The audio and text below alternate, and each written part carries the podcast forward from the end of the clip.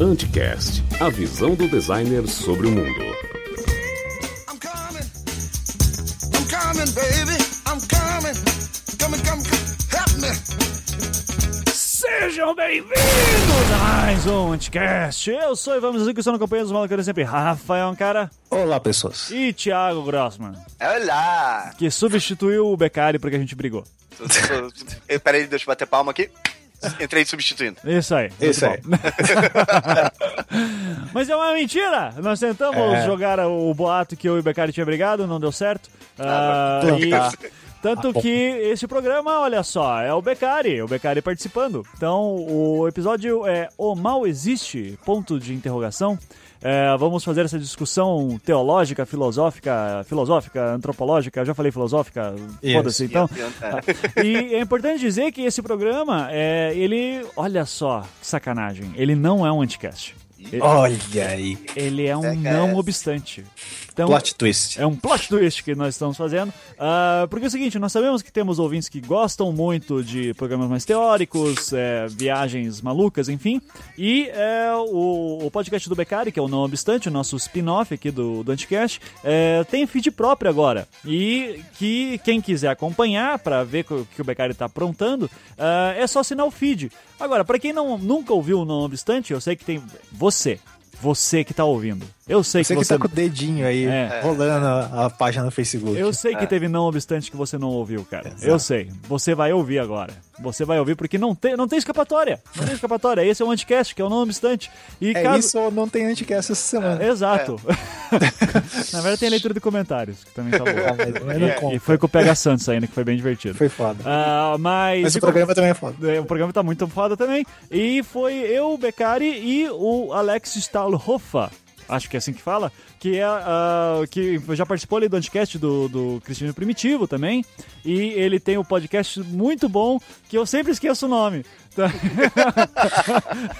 então, eu vou procurar aqui, tá? É, o nome dele aqui no podcast, enquanto É. isso eu já continuo na introdução, mas é vocês depois assinem o feed do nãoobstante.com por gentileza. Ah, então, feed.nãoobstante.com ou se você só procurar ali no seu agregador de podcasts ah, por Não Obstante, já vai aparecer esse aqui. E olha só, a gente tá lançando esse programa aqui na quinta-feira, então dia 30 de abril, e ah, já vai ter muito em breve novo episódio do Não Obstante, hein? E um, um tema muito legal, uh, relacionando literatura, filosofia, é basicamente isso, filosofia e literatura. E, e- e- e daí vocês já, já assinem que o programa ficou excelente e vai sair muito em breve. Então assine o feed porque daí já fica sabendo dele. Ah, enquanto isso, Patreon do Anticast. Aqueles recadinhos básicos, né? Temos que falar disso. É, seja nosso patrão. A partir de um dólar por mês você vira patrão nosso, pode mandar na gente e participa da famosa Cracolândia. Cracolândia. Que é, qual foi o highlight da última semana pra você, Thiago? Você tem acompanhado a Cracolândia mais agora, Tem, né? agora tem, tem, tem. É. Ah, cara, o- o- assim, essa semana teve algumas coisas legais, mas fora a treta falsa, é... teve, teve um top 3 essa semana. Fora a treta falsa, teve a, parada do Nespera no cu, Aham, sim. todo sim. mundo discutindo. E criando, hoje, criando dilemas lá dentro, né? Justamente. Sim. Muito e hoje teve uma discussão muito boa sobre religião, que eu achei interessante também. Que agora não sei, não, não sei em que ponto tá, porque faz uma hora que eu não entro lá, então já Ah, deve tá estar. Vou, res- vou- eu tô aqui aberto. Giovana, nossa ouvinte antiga já, Aham, sim. lá na Cracolândia, mandou: Qual religião vocês seguem por aqui, caso sigam? Daí o último comentário: Rafael PH Santos a 3 minutos, Marvel. Ótimo. Muito bom. Excelente, muito bom. É, então, ah, participem lá, e, inclusive, agora a gente tá fazendo esse negócio de chamar alguns patrões para participar da leitura de comentários. O PH, ele é patrão, Patrão. então par- participou, Participou da- da, leitura de comentários. Olha que bacana. Então, ouça bom. lá também, ficou divertido. E se você for patrão e, e doar acima de acho que 5 dólares, você consegue ser chamado aqui para participar alguma vez. Não, não- mas também não. Não sei. Não cria expectativas. Não, não cria É, não expectativa, cria né? Porque sabe como é que é, né? Ah, vai lá, Thiago, dá aí o teu recadinho. Tá, tem dois recadinhos básicos. Ah, como eu falei na última semana, a revista Clichê tá com catarse. Então tem o link na postagem. É, vai lá e ajuda a gente. A gente tá fazendo a quarta edição. Ah, com texto, um monte de gente, com um monte de ilustrações, com vários conteúdo novo, vai ser bem legal. Ah, então ajude a gente lá no Catarse pra ter- e já garanta a sua revista. Para isso, a revista Clichê, a gente lançou finalmente de volta um podcast Ei. falando sobre a trilogia do design, os três documentários Helvética, Urbanize e o Objectify. É bem coisa de designer mesmo, né? Mas é um- são documentários que valem pra qualquer pessoa, assim, para entender é um pouco o que a verdade, gente é faz. verdade, é verdade. É bem legal. verdade. Bem legal, bem legal. Isso. E ah, o nome do podcast do Alex é o BTcast, tá? Olha. Eu, eu sou uma anta, tá? E, inclusive, eu tô vendo aqui, seu Ancara, que é o podcast do. do, do- no programa do, do, do que ele participou, do, do Cristiano Aham. Primitivo, o link tá caindo no próprio link do Anticast, tá? Então tá zoado. Ah, Tá, então depois arruma lá. tem que arrumar. Tá, então, valeu. Mas é do site bibotalk.com.br e é muito bom. Eu, eu sou uma anta mesmo e eu não lembro de nada, tá? Então, ah, assim, ah, outros recadinhos. eh, saiu uma crítica nova sobre o meu livro Até o Fim da Queda no blog Café com Traça. Então, dá uma lida lá, porque é a primeira crítica que eu recebo que tem crítica, uma, uma parte negativa, sabe? Então, daí faz parte, né? Faz É parte. lógico. A gente Exatamente. espera que só tenha elogio, né? Então, tá bom, às vezes. Tudo alguém... bem que é uma obra perfeita, mas. É uma né, obra perfeita, nem todos conseguem ver isso, né? Mas é o que eu posso fazer. Quase um James Joyce, difícil, mas, Não, mas a crítica é muito crítica boa. ainda não sabe A, a crítica, justamente. a crítica foi muito boa do Éder Alex. Então, um abraço, Éder. Muito obrigado. Realmente fiquei muito honrado pela sua crítica. É, achei muito, muito pontual e, pô, prometo que vou melhorar. Então, Eu prefiro a versão do livro do Ivan da Cracolândia, que é Até o Fim da Pedra. Até o fim da preda. É, Da, Da preda, preda. por favor, né? E falando em literatura, lembrando que é, estamos na última semana para se inscrever na minha oficina literária em São Paulo, dia 10 de maio. Então, ah, se você é de São Paulo e quer fazer, corra, porque está ah, vai demorar para ter outra, hein? Então, ah, por gentileza, participe lá. Já está confirmada dia 10 de maio, das 10 da manhã às 6 da noite. Vai ser uma ah, vai ser o, o lema é literatura, putaria e diversão. É isso aí. Isso né? aí. Maravilha. Tira, tira, tira a putaria, não tem putaria não, tá? Mas, uma pessoa de família. mas se isso for fazer você se inscrever, imagina que tem. Pronto. Ah, vai lá, cara, teu recado. Então, o Pensar Infográfico, dia 23 de maio, em São Paulo. Então, nas últimas vagas ali, até dia 4 tem desconto de 20% nas inscrições, sai por 300 e poucos reais. Vejam lá certinho. E se inscrevam, corram, porque tá acabando. Corrão. É, corram. Corrão. E é isso aí. É isso aí. Então, muito bom. Gente, vamos agora para o programa e ah, quem quiser ouvir essas vozes maravilhosas ainda, tem a leitura de comentários. Lembrando que é um arquivo separado. Dê uma olhada no seu aí. feed ou, ou ali abaixo do post. Então, ah, é isso. Fique agora com o programa.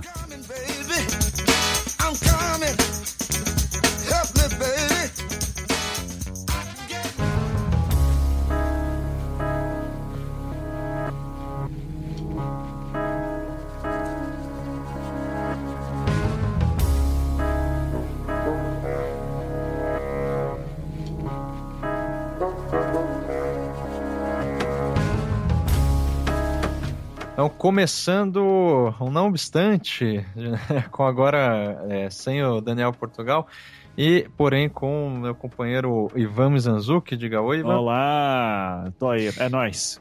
É nós. E o convidado, segunda vez no Anticast, primeira vez aqui no Não Obstante, Alexander. Agora eu me ferrei, que é. Stahlhiffer.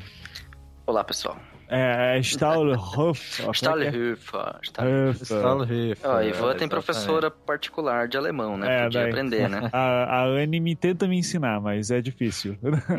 Exatamente. E ele, o, a- o Alex. Eu vou chamar de Alex, tá ok? Perfeito, perfeito. Eu também vou nessa. É, é, e ele participou, enfim, do Anticast sobre cristianismo, pri- é, cristianismo primitivo. Isso. Foi recente, inclusive, se eu não me engano. Isso. Né? Ah, então, assim, é, vamos logo pro tema, que é o mal existe, essa questão aí, que é próxima da Teodiceia, né?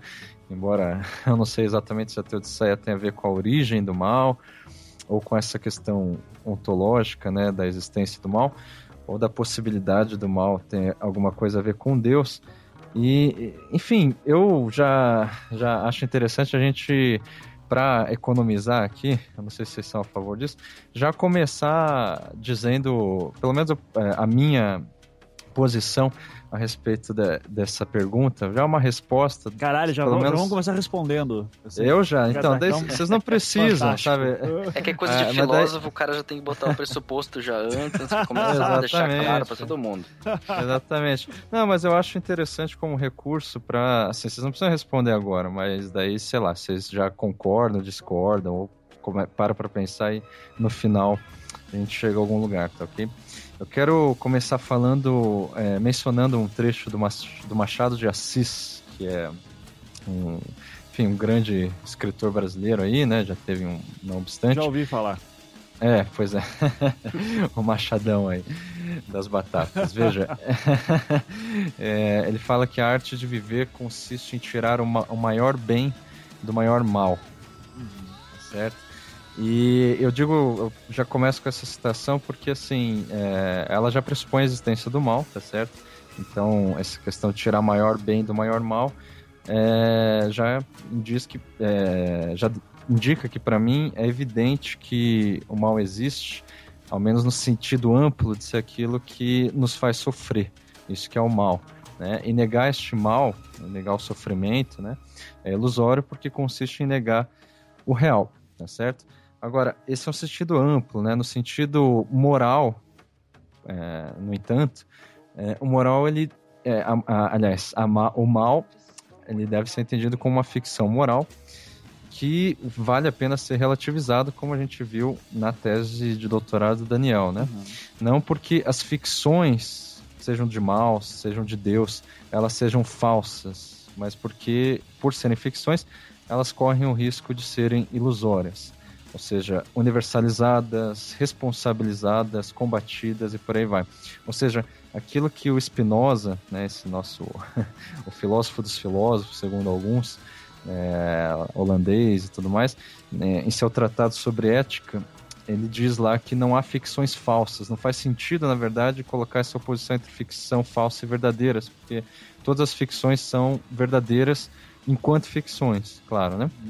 Mas existem, segundo Spinoza, ficções ilusórias, que são aquelas que denunciam outras ficções como falsas e que se pretendem colocar no lugar delas como as verdadeiras. E nesse sentido, né, quando a gente é, considera o mal como, aqui, como uma outra ficção a ser combatida, aí sim se torna uma ficção ilusória, tá certo? Enfim, essa é a minha posição. O mal existe, ele não é universal, né? É o mal enquanto aquilo que nos faz sofrer, portanto, subjetivo, questão do afeto, do sofrimento, ele existe. Agora existe uma série de ficções, e aí que eu acho interessante de começar a conversa com o Alex, né? É, assim, não sei se vocês já querem colocar também a posição de vocês, discordar, e... senão eu já começo aqui uma, uma questão mais, enfim, é, depois dessa bomba É, aqui. não, eu acho que cada um pode colocar seu posicionamento pessoal e daí a gente tenta, Boa, eh, boa, boa. tenta desmembrar isso. E eu vou falar a minha, que é, acredito que seja rápida Manda. também, por- porque daí eu Manda. quero ver o Alex falando também, que é um cara que certeza já pensou muito sobre isso. Ah, no meu caso, por exemplo, eu como um, um jovem do pós-moderno, né, mas que gosta muito do romantismo, né, Beccari? Então, Opa. Parece que eu vivo no século XIX muitas vezes. É, e, e muito fã de William Blake, para terminar. Ah, certo. É, então, eu carrego, de certa forma, um espírito romântico no, no sentido que eu já falei isso em outros anticasts também, de que para mim o, o lance do mal, que eu, a, a noção de mal que eu gosto muito é aquela do, do Blake, né? Que ele vai trabalhar muito no poema O Tigre, é, Uhum. de é, reconhecer o mal como parte da natureza é, e principalmente eu, como observador, eu que jogo o mal no mundo, né? O mal tá dentro de mim e eu exteriorizo ele em outras formas e, e seria até perigoso quando eu exteriorizo isso, porque eu a, a- começo a achar culpados e me isento de responsabilidade, né? Então eu tenho Uhum. responsabilidade sobre o mal do mundo. É, que, mas o que eu acho interessante, né, e nessas horas assim eu, ah, eu fico meio eh, me, me policiando também para ver até onde que tá indo essa minha lógica, porque é, hoje, século XXI, de novo, a gente já está muito influenciado por noções ah, da antropologia, estudos culturais e tal. Então, a gente a relativiza- relativização cultural acaba fazendo parte do, da gente lidar com outro completamente diferente. É, e a gente vai ver que as noções de mal vão se alterando é, de uma maneira que hoje em dia a gente não fala mais de maus absolutos, né? Quem fala de mal absoluto acaba, é, num, num debate público, acaba enfrentando alguns problemas, é, porque Uhum. isso já levou a coisas perigosas. O Alex está na Alemanha, sabe muito bem, né? aliás, é, é, que aí fo- tem um problemaço disso que foi no- na primeira metade do século XX toda a questão do nazismo e dizer, ó, o mal é o, é o judeu. Ah, Uhum. E o, o- na Idade Média, o mal são os pagãos. É, e hoje a gente vê vários grupos, assim, fora PT, né? O mal é o PT. Então, é, é, então esse problema, assim, de que eu acho interessante da, da relativização é que, teoricamente, todo mundo sabe que o mal tem que ser relativizado, mas ninguém, poucos relativizam ainda. E De fato. é- é de- Então, no fim das contas, em suma, o mal existe. o mal existe como prática, como re- recurso. Nos olhos, é, o mal está nos olhos de quem. É, eu vejo isso. exatamente. Mas é que eu acho interessante é esse paradoxo que a gente vive, né? Daqui ah, a gente tenta relativizar, a gente sabe que é necessário relativizar muitas vezes, mas ainda assim gente- o discurso é muito universalista muitas vezes. Porque Continuamos mais românticos do que. é, exato. Porque continuamos pro- procurando o mal de alguma maneira e, e em questões universais, quase arquetípicas, né? É, eu procuro o mal como uma essência, assim, tal, ah, que tá localizada em algum lugar. Então, tipo, a gente vai chegar a certos casos que vão dizer assim que o mal nem existe, isso são questões de olhares diferentes, ah, não tem que Uhum. dizer que uma coisa é mal que outra, mas o mal tá sempre sendo debatido. Então, por mais que a gente tenta expurgar ele, ele sempre volta de alguma forma, né? Ótimo. Alex? Parto primeiro de uma observação bem prática, de que se você olhar para a história da humanidade, você vai constatar a presença do mal. É, agora que falando como pode ser tanto mal moral quanto mal físico. Você vai Uhum. perceber que pessoas sofrem, você vai perceber que ah, pessoas fazem o mal intencionalmente também, como o caso do Holocausto, né, bem, bem indica. É, Uhum. Então, você partindo desse pressuposto, você percebe que é uma realidade que está, está dada, está posta e que você precisa refletir ela, é o que a gente se propõe aqui. É, na minha reflexão, eu parto, eu sou tanto quanto ortodoxo, quanto como é, cristão. É, preciso deixar esse pressuposto claro, não tem como ser diferente o meu pensamento. É por isso que É. você tá aqui, inclusive. E então eu, eu vejo o mal também como, de certa forma, Agostinho, como Tomás de Aquino, como Privatio Boni, como uma privação, como uma. ah, como um afastamento daquilo que é bom. Uhum. É, não aqui como uma substância, né? Ou como uma essência, ou como uma, um ser. É, aqui eu me nego um pouco aí caminhar na, numa on- fazer criar uma ontologia do mal.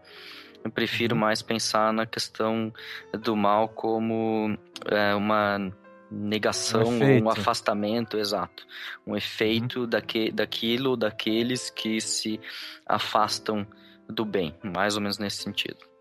Pois bem, então, é, retomando aqui o panorama, temos eu, um Nietzscheano, o Ivan um romântico e o Alex, um cristão. Um romântico Tá pós-moderno. Olha, É, É, tudo tem, bem. tem que dizer ainda cristão a, a moda agostiniana, né? Porque em si. Ortodoxo. é, portanto, porque em si né? tem outros pensamentos, né? Tem Sim, vários sim. outros pensamentos que existem Então, na eu proponho, exatamente, eu proponho a gente começar. Eu sei que talvez não seja uma leitura em comum, mas eu acho que ela é bem didática, tá? Eu não sei se você conhece, Alex, eu, eu leio bastante um, um cara que é filósofo, mas também é teólogo e cristão, chamado Paul Ricoeur. Uhum. É, enfim, daí ele tem uma- um livro chamado A Simbólica do Mal, no qual o tema principal é o problema do mal, só que considerado né, estritamente é, sob um pano de fundo assírio-babilônico, né, que vai ser debatido pelo pensamento hebraico, vai chegar mais tarde, é, e o- junto com os paralelos é, trágico e órfico do campo grego, é, no qual o judeu cristão vai se inscrever depois do pensamento hebraico, tá certo? Uhum, Enfim, ele claro. se restringe ao, ao pensamento religioso ocidental. E daí, nesse livro, é, o que eu acho interessante é que ele coloca o problema do mal como indissociável, como, como uma correlação é, estrita aos mitos de salvação. Né? Porque qual que é a questão dos mitos de salvação? Como, como começou é, a condição humana com um caráter deplorável que a gente sinaliza por meio de queixas, né? Por que existe o sofrimento e a morte, o ódio e a violência, enfim, é, a dureza da existência? Essa é uma das questões, claro, da, dos, mitos de, dos mitos de salvação, que vai coincidir com as questões é, da Teodiceia, que é a origem do mal, né? Então, por que que os mitos de salvação têm a ver com isso? Porque, segundo Riquet, né, ser salvo é ser salvo de algum perigo, claro. de um risco, de um mal contra o qual é, Deus oferece salvação, é, sei lá, todo crente, pelo menos, né, de acordo com os evangelhos do Novo Testamento, ou que Deus não oferece salvação, mas enfim, é, dependendo de qual seja esse perigo, esse ato de se salvar, ele pode ser uma proteção, uma libertação, é, um resgate ou uma cura, tá certo? Daí eu acho interessante que o Riquet ele faz uma tipologia de quatro grandes tipos de mitos relativos à origem do mal. Então não sei se isso é, é, vai, é, vai conduzir de uma maneira interessante a, a, discussão, mas acho que é um bom ponto de partida. Enfim, vocês que me dizem. O primeiro desses grandes tipos é o mito teogônico, a teogonia, né? Que é a origem é, de Deus e do universo, enfim. Nesse, nessa modalidade, o mal está implicado na estrutura originalmente conflituosa é, do divino, né? Ou seja, sendo a antropogênese, ou seja, a origem do homem, apenas uma consequência dessa teogonia que já é conflituosa, polarizada e por aí vai. Tá certo? O segundo, a segunda modalidade é o mito órfico, de Orfeu, né? que é da mitologia grega, né, que desce ao mundo de Hades e tal. Então, nesse caso, o mal é associado à queda, é, ao exílio das almas em algum ambiente, em alguma matéria ruim. E daí isso está não só na mitologia grega, no caso da, do mito de Orfeu, mas também, é, em maior ou menor grau, na Odisseia de Homero, né, que Ulisses é, é, é passa por um exílio é, bastante extenso. O próprio platonismo, que considera a alma como o exílio, aliás, como a alma como exilada, né, da, do verdadeiro mundo, e por consequência o gnosticismo, né. Aí a terceira modalidade é o mito trágico, no caso da poesia trágica, né, não exatamente do trágico, sei lá, Nietzscheano e tal, no qual o, o mal nasce de uma ibris, que significa exagero, que está ligada ao par é, terror-piedade. Em grego é phobos e Helios ou Eleus, não sei como diz, de modo que o mal ele coincide com a salvação. Então, assim, não existe uma oposição nos, nas poesias trágicas entre o mal e a salvação. É como se fosse um reconhecimento de que é pelo mal que a gente se salva. Isso a gente vê em Sófocles, em Eurípides, né? É, o melhor para o homem é não ter nascido e por aí vai. Uh, e por fim, o mito adâmico, né? Que adâmico, pelo que eu saiba, é uma linguagem, né? Que segundo as tradições abraâmicas, é, seria aquela falada por Adão e Eva no Jardim do Éden, né? Daí nesse caso o homem bom, o homem é bom porque ele teria sido criado por um Deus bom e esse homem se desviou de sua condição inocente ao ser seduzido por uma entidade perversa, tá certo? Então, ou seja, a gente tem no primeiro caso a teogonia que basicamente é grega, quer dizer, grega não, até romana, enfim, toda, a, assim, em grande medida as, as religiões politeístas, entra nesse caso do mito teogônico. O segundo caso, o órfico, o exílio, o platonismo, o gnosticismo, que vai assim é, encontrar assim, o sofrimento é bom, porque ele é uma, uma forma de compreensão. O mito trágico, que de certa forma não tem salvação, ou a salvação é o mal, e o mito adâmico, que é basicamente cristão, né? que é esse afastamento, esse desvio é, a um mau caminho, a uma queda redentora. E isso, obviamente, se desdobra em narrativas mais seculares, né? Como é, o é que tá, o marxismo daí ele vai se confundir, né, por exemplo, entre esse mito adâmico cristão com o órfico, né?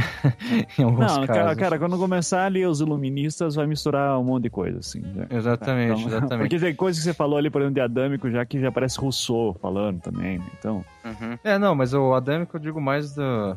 Quer dizer, o Riquet tá se referindo principalmente a- a- ao Jardim do Éden.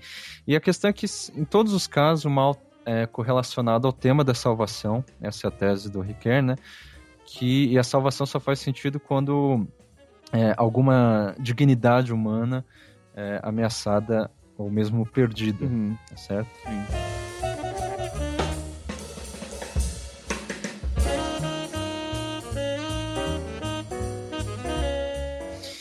E aí? E aí que eu tô com um problemão na mão, que eu não sei. pra mim, todas fazem sentido. Não, Não, tudo bem, então. é, é interessante até que, porque todas fazem sentido. Eu- enquanto a Beccaria estava falando das quatro, eu fui tentando classificar todas as teodiceias que eu minimamente conheço dentro do, do- do- desse esquema, né? E muitas, muitas posições eh, de não só de filósofos, mas de teólogos cabem dentro dela Sim, sim. é, em si, até o próprio cristianismo, como eu disse, eu me considero como ortodoxo, mas há muitos que vão pensar, vão se afastar do, desse arquétipo adâmico e vão é, vão correr para outros, né, para outro lado, né? Mesmo Agostinho bebe um tanto bastante é, do Órfico. do né? órfico, do segundo que você citou, é, ou mais modernamente. é, a teogonia já, isso já basicamente não é difícil falar dentro do cristianismo, porque o próprio, próprio Gênesis 1 é um escrito antiteogônico, né? Então ele Sim. já, ele já É, é, um protesto contra. Pois é, só para esclarecer, essa tipologia do Riquet, ele reconhece como uma espécie de é, tipologia arquetípica, mas que obviamente não pode ser separada de maneira exaustiva. Uhum, ou seja, lógico, lógico. as, as coisas se misturam e tal, principalmente depois da Idade Média, por aí vai, né? Mas é, é interessante, por exemplo, que todas elas estão relacionadas ao mito de salvação e a um mito de origem do mal, né? Que é a questão da, da Teodiceia. Pro ouvinte que de repente não, assim, não, confu não confundir, né? Teodiceia com teogonia, nem com teologia. É. Tem muitas. Até a questão muitas- ter- terminológica, porque teodiceia vem de Leibniz e significa Isso. defender Deus ou justificar Deus é, é, diante do problema do mal. Né? É. É, é porque te, teor de que, é, no caso, vem de, de que, de, de justiça, né? De Caiocine, Uhum. é justificação, de que é justiça. E justificar Deus do que? Do problema do mal, né? Então, e Sim. aí Leibniz tentou fazer isso, ele chamou isso de teodiceia. O- o- só deixa eu ver então se eu entendi. O próprio Leibniz é o cara que vai é, tentar justificar que a própria existência de Deus é através do mal, assim? Ele tenta fazer uma coisa. Não, tipo? não. Não, o Leibniz ele vai, ele vai justamente é, questionar essa ideia. Uhum. É que o Leibniz ele cunha esse termo teodiceia, não significa que antes não se discutia sobre isso, né? Aham. Mas, enfim, ele dá esse nome e tal. E, na verdade, ele fala é, é, que, assim, a, a grande... Existe um paradigma... Eu não lembro exatamente, tá? Enfim, posso estar falando Fala do teu jeito, do melhor possível. É, beleza. Né? Que ele vai contra a ideia, enfim, de que Deus é mal. Uhum. Tá. Então, tipo assim, é, tem a famosa é, é, esse trecho dele que fala assim: dirão que os males são grandes e em grande número em comparação aos bens, né? Enganam-se. Quer dizer, ele, ele acha que é, é, as pessoas tendem a falar que os males são sempre maiores do que os bens e tal. Ele diz que, no fim das contas, é, se a gente pudesse ter a garantia de que a gente reganha, é, reganharia a vida, enfim, reencarnaria, né? Com a condição de é, tornar a passar pelos mesmos males e mesmos bens, quase que uma versão de Eterno Retorno do Nietzsche, mas não é a mesma coisa, eu já explico por quê. É, elas não se contentariam, as pessoas, é, é, porque elas gostariam que não que, que fosse variado, ou seja, elas não exigiriam nenhuma condição melhor do que apenas variar o que assim mudar as coisas que foram. Então ele diz que digamos não é é, Deus que, que impõe o mal, mas a gente que vai atribuir esse valor de bem e mal. Simpl, simplesmente, e, e, no fim das contas, o mal é a implicação. Ele é famoso, enfim, o Leibniz, pela é, tese de que vivemos no melhor dos mundos. Aham. Isso. Tá. É, o melhor dos mundos, por quê? Porque ele é sempre diferente e tal. Hum. E ele não é a mesma coisa que Nietzsche, porque só para um parêntese, porque o Nietzsche fala que, ou pelo menos o, é, a noção de eterno retorno, né, que se, se assemelharia aí, é, o demônio nietzscheano vai falar que não é a questão de variar, né? O, o eterno retorno é desejar tal e qual as- os acontecimentos que, que aconteceram, né? Em sua é, de- de- é, em seu aspecto desagradável ou agradável. Né?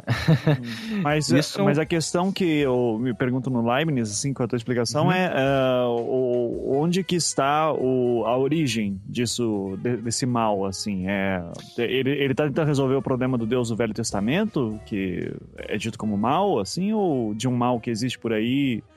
Co- Como? O que, que ele tá, qual que é a noção dele? Então, eu tenho que só ver aqui é, na, na nossa famosa Wikipédia qual que é exatamente Ah. o século dele, século XVIII. Uma fonte muito É. confiável. Exatamente. século XVIII, veja, é, é porque isso para confirmar uma hipótese minha, eu não tinha certeza, que, é, se eu não me engano, é o século em que predomina, o, em alguma medida, pelo menos, o jansenismo, sabe? O Uhum. jansenismo é, foi um movimento lá, é, tem esse nome por causa do bispo Cornelius Jansen, né? Que, é, da virada do século XVII para o XVIII, mas já havia, parece, uma tendência nesse jansenismo, que na verdade é a ideia de que a natureza humana é má, por definição, e miserável, é, desprezível e egoísta, escrava dos, dos instintos, é, com uma tendência irremediável para o mal. Uhum. É um pessimismo, enfim. É, o jansenismo é uma cópia do calvinismo na versão católica.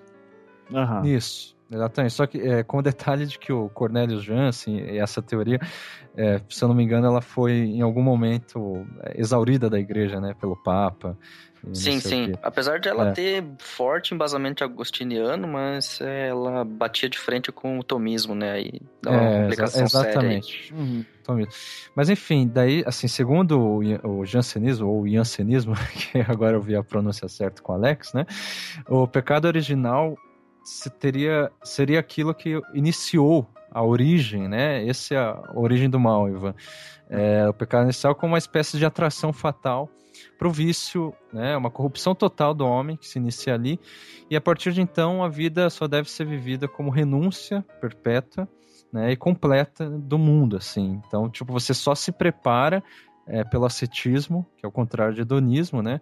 Ou seja, de uma maneira bem disciplinada, para a paz e a salvação do futuras, assim. Esse, jan- esse ancianismo, é, ele também é comparável, eu acho, pelo menos adequado comparar, com a filosofia posterior do eh, Schopenhauer, tá? que propõe também uma ética da renúncia, porque o, o, o mundo é visto como assim nossos desejos individuais e tal nunca serão satisfeitos e tal. Esse é o pessimismo característico do Schopenhauer. Claro que ele não se resume só nisso, mas nesse caso assim há uma comparação que eu acho interessante desse pessimismo, né? Porque ele também acha que a, a saída para a vida é a renúncia. Aham. E daí no Bem- caso voltando finalmente até essa. é, em alguns, em alguma medida, né, também, porque tem alguns teóricos barrocos como o Baltazar Gracian que vai totalmente quase para um hedonismo epicurista, assim, né? E o Gracian era jesuíta, se eu não me engano, mas também foi, Interessante. Também foi, como falar, é, exilado da igreja, é, descomungado e tudo mais. Uhum. Mas o Leibniz, voltando, Ivan, ele. É, aí que tá, essa é uma hipótese minha, de repente estou errado. Mas eu acho que essa ideia de que vivemos no melhor dos mundos ah, é uma espécie de resposta, ou enfim, é, anti, Uhum. anti- antítese do jansenismo, é, que em alguma medida, como eu disse, estava crescente no século XVII, indo para o XVIII. Uhum. É, eu pergunto isso porque, de certa forma, eu, de novo, aquele. O, o cara que estudou em colégio católico a vida inteira, né?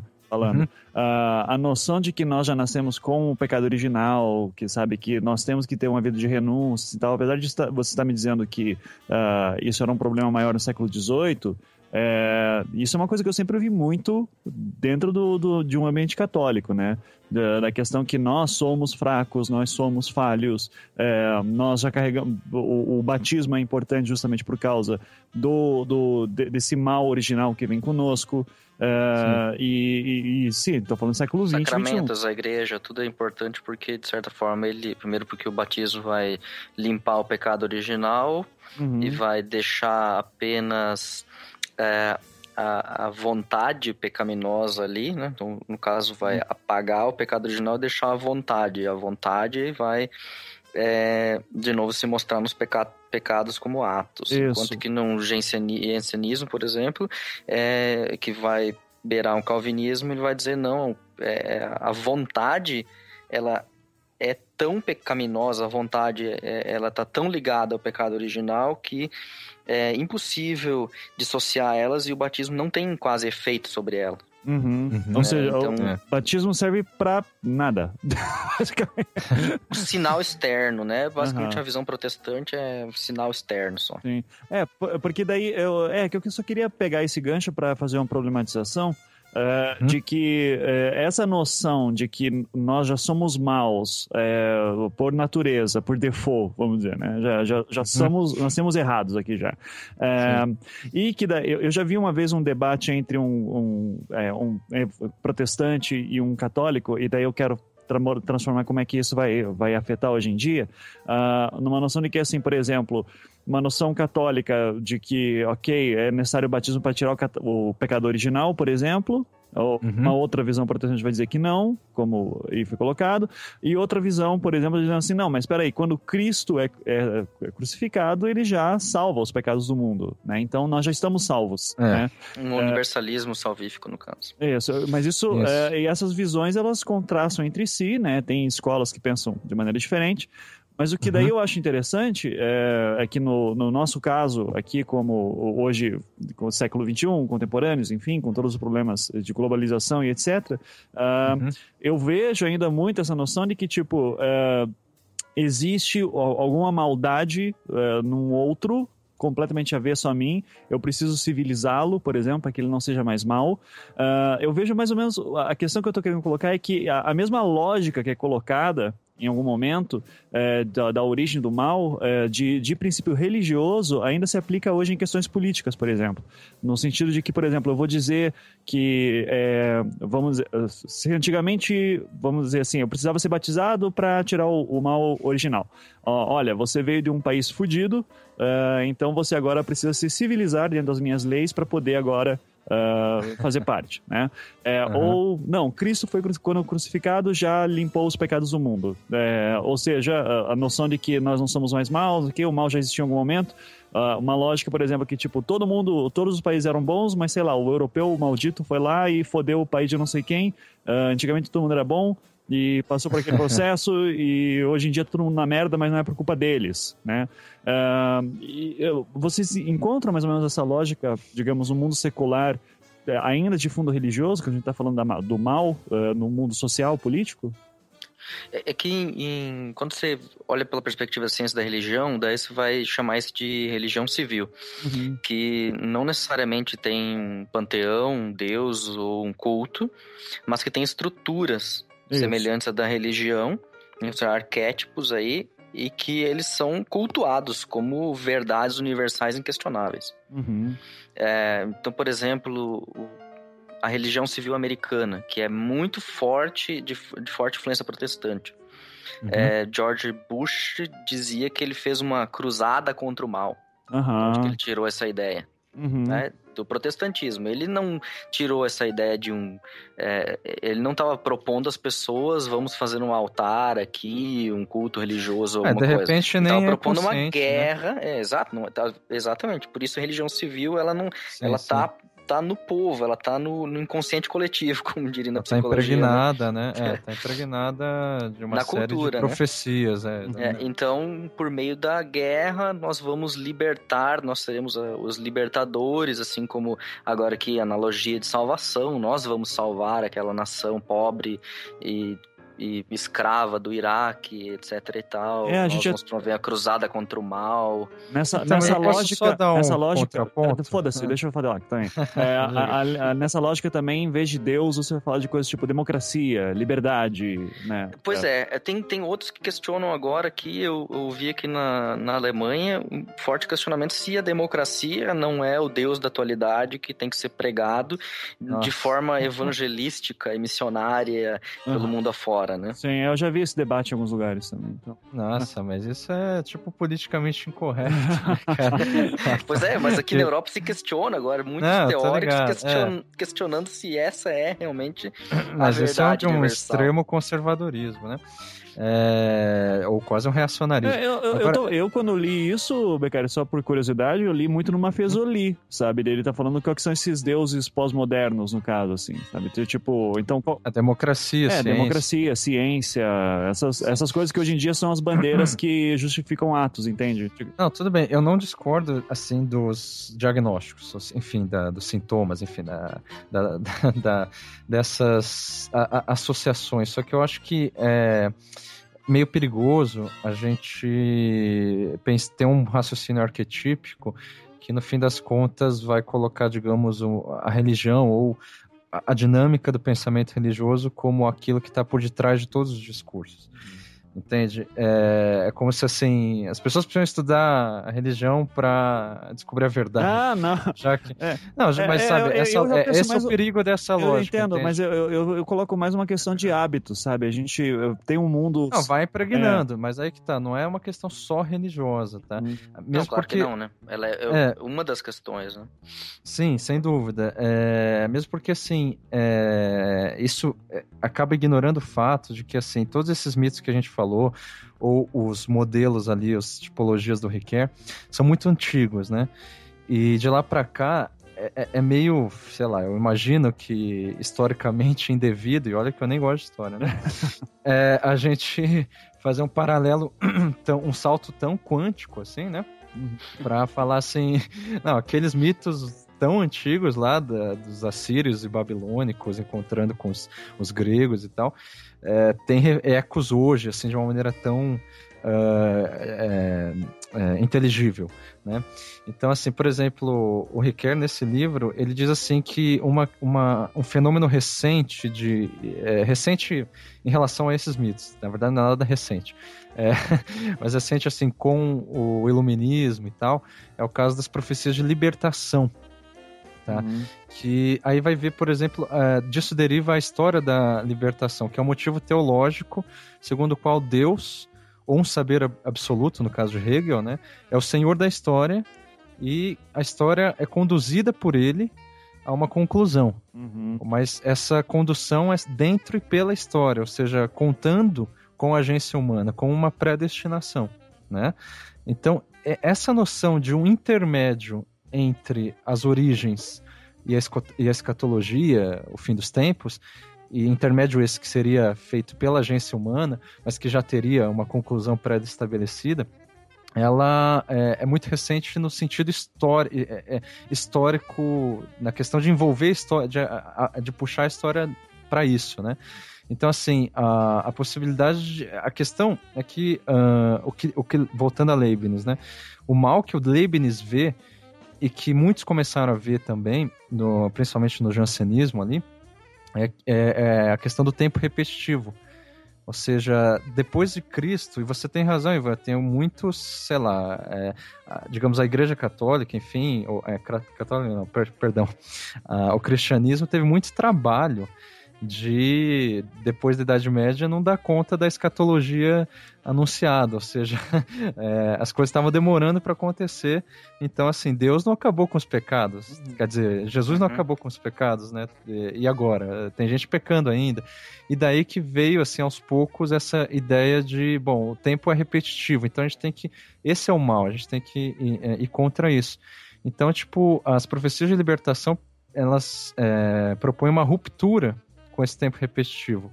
Ruptura essa que vai trazer a salvação como esperança, né, de alguma coisa que, é, de- enfim, de um mundo mais justo. Então, isso aparece primeiro claramente no- nos últimos evangelhos lá da- dos apocalipses, que significam revelação, né? Seja o de Daniel nas escrituras hebraicas, seja do João nas escrituras cristãs. Em todo caso, é uma revelação especial feita a um iniciado, tipo Neo do Matrix. Aham. Muitas vezes identificado com uma figura pura, a quem são revelados segredos sobre coisas derradeiras, os tormentos dos últimos dias. É, ou seja, e nele é depositada a esperança de, um, de, de conseguir é, salvar algumas pessoas, né? Que no mito, é, daí misturando aqui as, as teodiceias, no mito de Pandora, a esperança é o, é o único mal que não escapa, né? Sim. Mas nessa história, é, o Riquelme identifica mais quatro recursos que são mais modernos. Primeiro, alianças cumulativas, né? Que são correspondência entre Deus e esse Messias, esse Neo do Matrix, né? Que é uma relação de promessa e cumprimento. A gente vê em Noé, Abraão, Davi. Abraão é muitas vezes considerado o, o funda, onde se origina, né? O marco do tempo histórico dos homens e não mais um tempo é, imemorial, por assim dizer, né? É, então esses, essas alianças elas não se sucedem, mas elas sempre se acumulam, porque a, a finalidade é a gente ter uma unificação dentro da história, é, numa grande história, desde a origem até, os, até o fim, mas passando pela história crônica da- do cotidiano é, humano, assim. Daí, nisso, é, uma consequência é a ideia de grande código, que é uma expressão de William Blake, inclusive. Olha aí.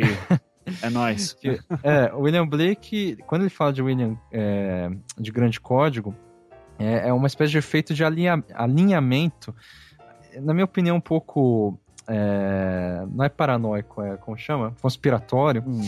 entre, os- entre vários relatos diferentes numa única narrativa histórica homogênea. Coisa que a gente vê claramente é, em algumas linhas mais é, ortodoxas, para não dizer fundamentalistas, é, do judaísmo.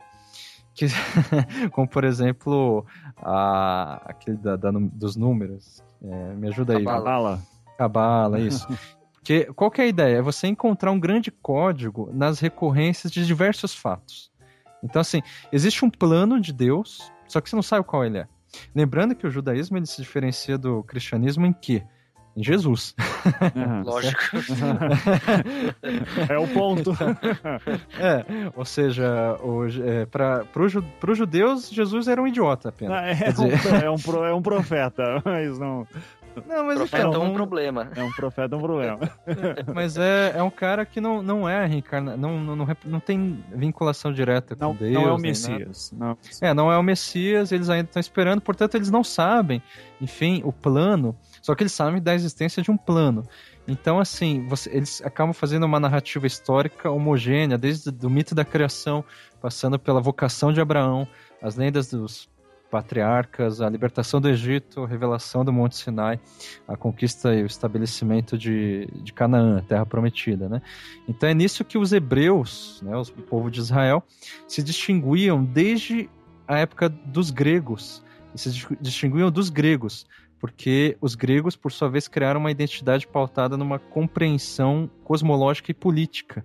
Então era ao mesmo tempo é, mitológica, né, a Grécia, e política, e isso de, um- de uma forma complementar. Já os hebreus, não, é outra história, né, uma questão de uma narrativa histórica homogênea que é resgatada muito posteriormente numa lógica de Hegel. Vocês estão vendo que eu estou fazendo uma salada Aham, aqui, né? Aí uma volta enorme. É, Quero ver onde é que vai exatamente. chegar ela. Não, mas isso tudo para demonstrar que eu acho que não é tão simples assim a gente encontrar ecos arquetípicos é, em algumas tendências contemporâneas, tá? Então, por exemplo, dessa, desses mitos de salvação da história da salvação, né? A história no sentido que não é mais escatológico e nem originário, mas é uma coisa que conta com a agência dos homens. É, a justiça aparece como salvação também. Então, a obediência do fiel aos mandamentos tem um valor de libertação. Fazer justiça é uma maneira de ser salvo, porque o consolo de ter que esperar uma, uma terra prometida continua ligado, é, passa a ser ligado, na verdade, ao sofrimento, porque está ligado, por sua vez, à aprovação do exílio de um povo que se reconhece como sobrevivente. É, e daí, assim, para contrapor tudo isso que eu tô falando de salvação, a gente tem aquele polêmico até hoje, né? Livro de Jó, Aham. Que é o Uhum. enigma do justo sofredor, Hum. né? Que chama atenção para o sofrimento imerecido de um cara que é um exemplo de, de fé, e que é o Jó, né? Hum. Exemplo de, de, de boa conduta, de, ju- de justiça, de obediência, que começa a ser acometido de um sofrimento e ele começa a indagar a Deus e tal. E no final ele vê que nenhuma teodiceia responde, assim. Claro que nos evangelhos tem algumas respostas indiretas, né? Por exemplo, é, São Paulo, em Coríntios, vai falar que o que existe de louco no mundo foi Deus que escolheu para confundir os sábios, Aham. Uhum. para justificar a ideia do livro de Jó, mas que até hoje é, na minha opinião, ah, o Deus de Jó é o mais trágico da Bíblia, né? Uhum. Trágico no certeza. sentido. Até, É. até, por exemplo, algumas interpretações sobre, sobre Jó. É, Lutero, ele, quando faz, fala do, do, do livre-arbítrio, ele utiliza a história de Jó para falar sobre uma espécie de face negra de Deus. Aham. é uma face oculta de Deus. Ele até diz é, o Deus abscôndido, aquele que não se revela e que quem procura o Deus abscôndido encontra, na verdade, o diabo. Ele, ele diz assim de forma metafórica, né? Sim. Para querer dizer assim, é fora daquilo que você consegue entender consegue captar da da tua percepção aqui, ou de forma, é, ou, ou pela revelação, você não, você não tem acesso a outra coisa, então você não vai ter como resolver o problema da Teodiceia. Lutero também não resolve o problema da Teodiceia, então ele diz, é, isso pertence à face abscôndida de Deus. Não por último, ele, ele não quer jogar a culpa da, é, da existência do mal nas costas de Deus, mas ele quer dizer, ó, procurar lá também é complicado. Aham. Uhum.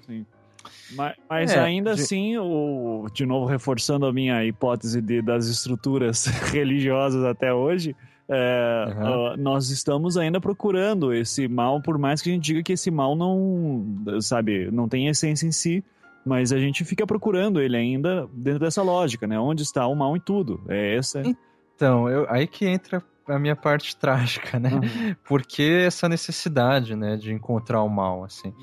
E, e daí, enfim, daí eu já vou impor, quer dizer, é uma opinião nietzschiana, claro, né? Sim. que é um princípio de insuficiência da realidade, assim, ou seja, o real, tal como ele aparece, principalmente quando aparece de uma maneira desagradável, quando nos faz sofrer, ou quando a gente vê que está fazendo o outro sofrer e tal, ele é imediatamente entendido como insuficiente, porque ele não deveria ser assim. Aí a necessidade da gente encontrar algum, algum mal, portanto, algum culpado, é, alguma causa que vai explicar o porquê que esse real é insuficiente. Insuficiente em relação a quê? A uma sensação de que não deveria ser assim, né? Uhum. Já que, já que é o sofrimento. Então, assim, é, para Nietzsche, o problema do mal se resume a um, a um ponto em comum a toda a narrativa judaico-cristã. E esse é um problema que eu, particularmente, vejo em Nietzsche, tá? Ele, eu acho que ele é muito é, é, combativo em relação a- a- ao, ao judaico-cristão, e isso meio que faz ele se contradizer. tá? Eu acho isso importante colocar. Mas qual que é esse problema? A condição humana sendo vivida é interpretada como uma falta, como uma perda. O sentimento de que existe uma dignidade que foi perdida ou que está faltando e que, portanto, é, alguma coisa de melhor ou de mais nobre é, vai é, estar para acontecer. Esse tipo de, de sentimento vai solicitar algum tipo de reparação, né? Uhum. que é, enfim, é esperado como melhor, o êxodo, né, famoso êxodo na busca de Canaã e tal, e isso resulta necessidade generalizada no pensamento ocidental de pressupor que a realidade é insuficiente, né? Uhum. Sim. Só, só que veja, é, ah, isso é, é realmente assim um problema muito é, polêmico. Eu acho que é essa grande questão. Não sei se vocês concordam comigo é, desse programa sobre a existência do mal. Porque, por exemplo, o Riquet que eu estava falando, ela, ele tem uma certa obsessão em desmistificar a condição frágil e sofredora do homem. Né? É Tanto que ele termina esse livro que eu estava falando, A Simbólica do Mal, é, meditando sobre é, justamente o livro de Jó, que é um grande mistério, né? Então, tipo, é, é, ele vai considerar assim que esse mistério é o que alimenta a, a, digamos, o paradoxo e a grandiosidade humana, como eh, sentimentos tão misteriosos quanto, que são a bondade, o amor e outros sentimentos nobres. Aí que eu, sabe, eu vejo gritante aí a forte influência cristã do, do meio que a procura de algum tipo de salvação que é protegida pela própria noção de mistério, né? De assim, tipo, uh, o próprio Riquet ele fala que é, o, o, esse saber, esse mistério estaria além da compreensão humana, coisa que o Alex estava falando agora há pouco, de acordo com, com qual linha, Alex? Lutero. Lutero e tal. Então, tipo, o, o, o Riquet chega a olhar, assim como o, o, o Jó, né, os cristãos e tal, eles olham para o trágico, olham no sentido de é, olhar para uma falta de sentido e enxergar nele um absurdo, uma irracionalidade, uma inelu inelutabilidade, né?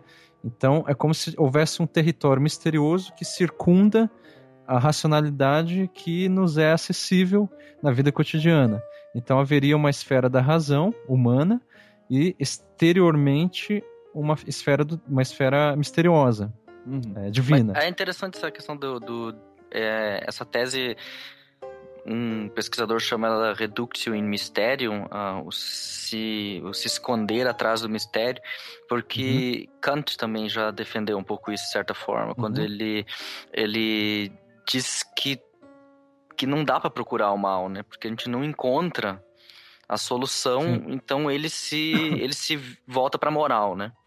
Sim. Porque então para ele a moral é muito mais importante do que procurar a origem do mal. Então eu ativamente é, posso produzir um mundo melhor, posso fazer as coisas, etc. O idealismo dele ele vai mais é. nesse sentido, né?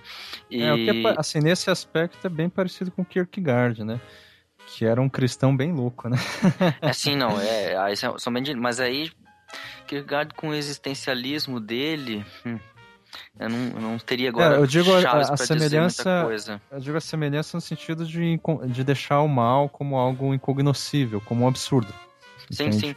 Mas é, eles usam esse, esse mesmo argumento do Ricoeur, é, é, também Karl Rahner, um outro católico também usam, e de certa forma eu também subscrevo ele no sentido de que é, é difícil você procurar ele em boa parte de, da, do pensamento cristão atual. Você vai encontrar muitas pessoas dizendo eu não quero saber por que existe mas eu quero uhum. saber o que eu posso fazer. Sim eu exatamente. E eu acho que essa esse raciocínio é plenamente pertinente e, e, e eu diria trágico.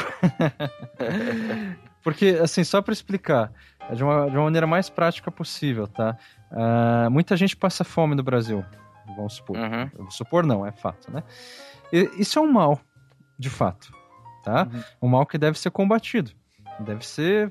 Deve ter mudanças para isso. Você deve ir atrás de mudanças. Isso de Bolsa maneira prática. Bolsa Família, claro.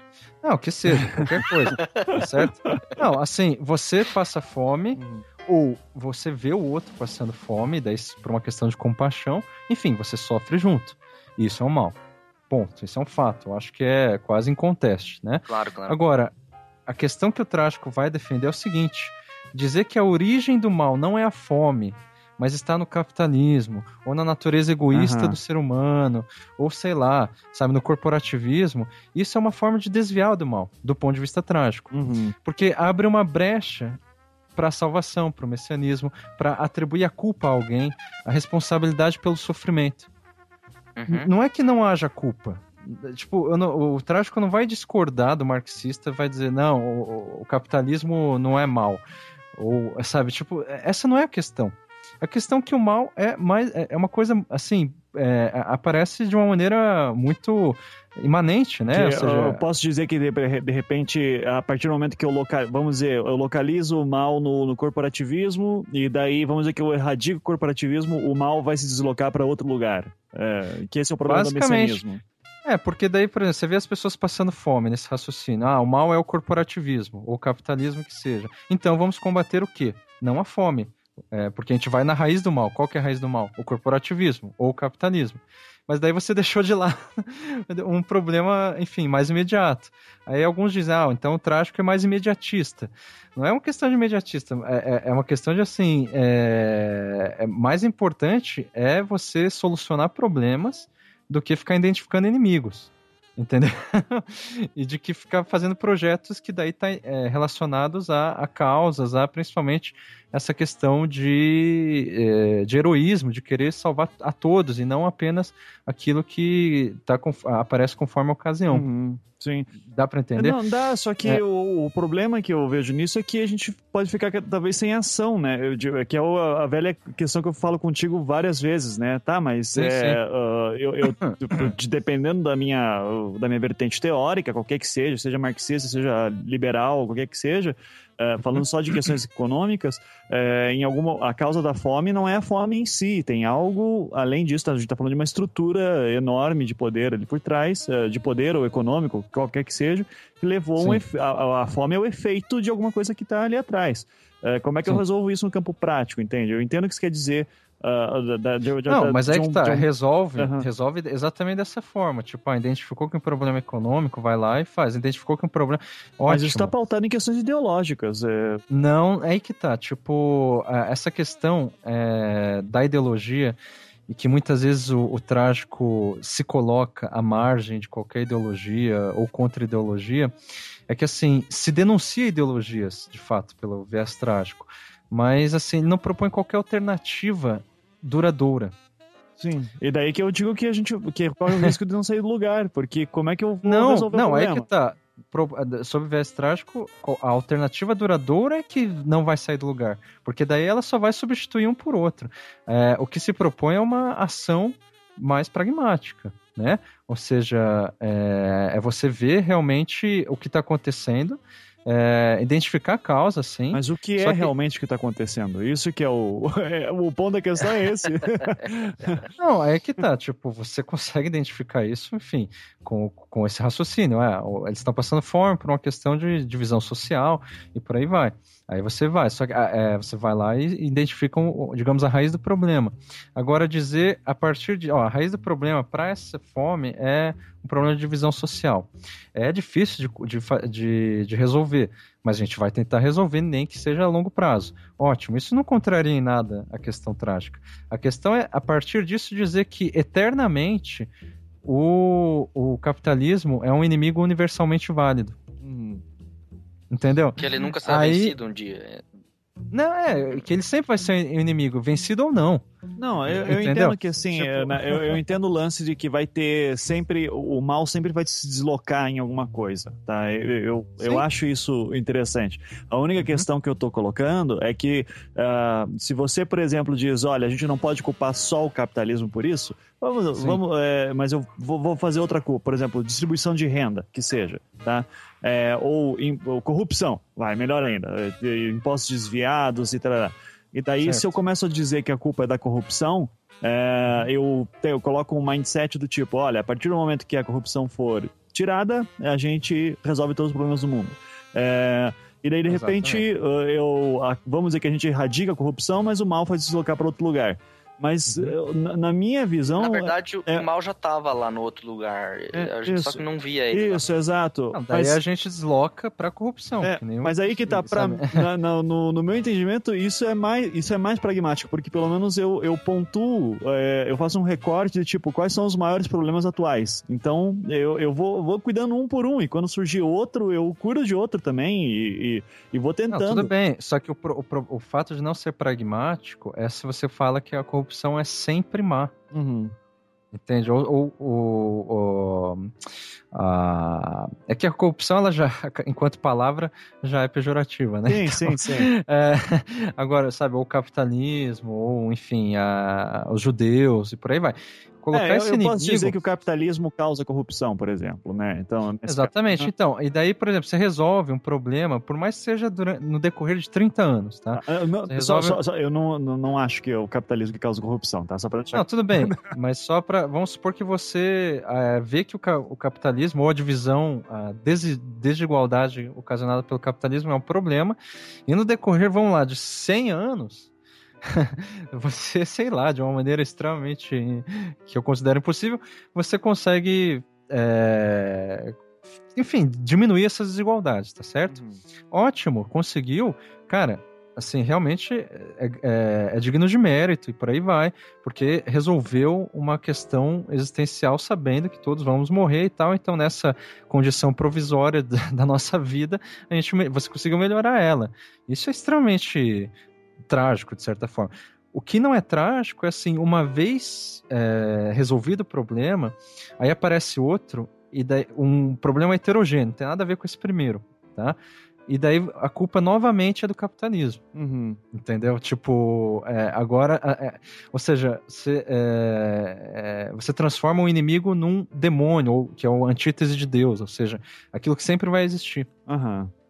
Mas isso não é um problema de uma visão hegeliana de história, onde você, está, você se coloca como bom, você está sempre procurando um mal para combater, e quando você combate ele, você cria uma coisa melhor. Que suplanta aquilo que suplanta a tua própria visão. Aí você tem que acabar tentando fugir um pouco dessa visão cíclica ou É, que é o grande tese, código, né? tese antítese síntese do, do Hegel para poder achar uma outra Exatamente. coisa, né? Exatamente. Só que, veja, é, é difícil porque é, é- é- aí, aí que tá. eu é, existe um- uma cultura impregnada, é, isso sem pensar em arquétipos, mas juntando todos os arquétipos, por assim dizer, dessas- desse, desse caráter cíclico. O Hegel é apenas, de fato, uma apoteose disso, sabe? É, ele vai dizer assim: é, qual é a lógica da, da- do saber absoluto e de, dessas questões da, da dialética, né? Que a- os opostos, ou seja, a aparência, ela complementa com a verdade que é oculta, né? E daí, ou seja, é o princípio de insuficiência de novo. Porque aquilo que aparece no mundo e tal já está inscrito em algum plano predestinado. Uhum. Porque se não tiver inscrito, não faz sentido. É insuficiente. Uhum. Sim. É, e- e, e essa, e de fato isso é, vamos, vamos, enfim, é uma ideologia assim que é aquela que o Nietzsche criticava. Agora, é, aquilo que eu falei, o Nietzsche, cada vez mais eu tenho reconhecido isso, e olha que eu gosto do Nietzsche, né? Ele não é totalmente trágico, porque ao, Exatamente. ele é, ele é, denuncia tudo isso que eu estou denunciando, né? É, digamos, uma. Denuncia não, ele vai, vai digamos, mapeando essa, essa, esse pensamento, seja dialético, judaico-cristão, que vai adotar esse princípio de insuficiência. Porém, ele criticava loucamente a mediocridade da sua época, que ele chamava de decadência, né? O projeto dele de transvaloração é, a meu ver, é, ao, ao menos em parte, messiânico. Uhum. É, quando ele combate com todas as forças a religião cristã e, e ele se indaga pela. Ele pensa apenas na possibilidade de um além do homem, o super-homem. Aí, entendeu? Já caiu. Aham, sim. Aí, é- aí que tá, a, a meu ver, o grande conceito trágico ou contribuição trágica. É, e olha que eu estou diminuindo o Nietzsche, porque ele fala lá no Etiomo que ele é o primeiro filósofo trágico. Eu Aham. acho uma bobagem Aham. isso, né? Eu acho que o que ele veio a contribuir é no conceito do eterno retorno, né? Que é onde a pior realidade já vivida deve ser desejada como tal. Porque ela é única, ela é insubstituível, né? Ou seja, é uma impossibilidade de igualar as diferenças, é sempre é, de igualar as experiências, porque cada experiência é, é, é, é única, assim. O Pascal, por exemplo, ele fala aquela questão da variação de escala. Não sei se o Alex já, já ouviu falar. Uhum. É, que ele fala que o mal e o bem são indiscerníveis no infinito. Né? Então o Pascal ele fala assim, bom, vamos supor que é, Deus tá, a minha alma é eterna, tá? E que, enfim, é, Deus ele cuida de todas as almas, mas todas as almas são eternas. Então assim, se minha alma é eterna, ela tá entre infinitas outras almas eternas. E daí há uma variação de escala, não de proporção. Uhum. Então você não, não tem como distinguir qual que é o valor assim de uma alma eterna ou de um mal, de uma repetição, é, se a gente levar a sério essa questão da proporção de que todas as almas são eternas. Uhum. Tipo, Se- todas as retas se encontram no infinito. É, basicamente. Isso é, é, é, é o que quebra, na minha opinião, o argumento de Leibniz, né? De que não há nada de melhor a ser exigido.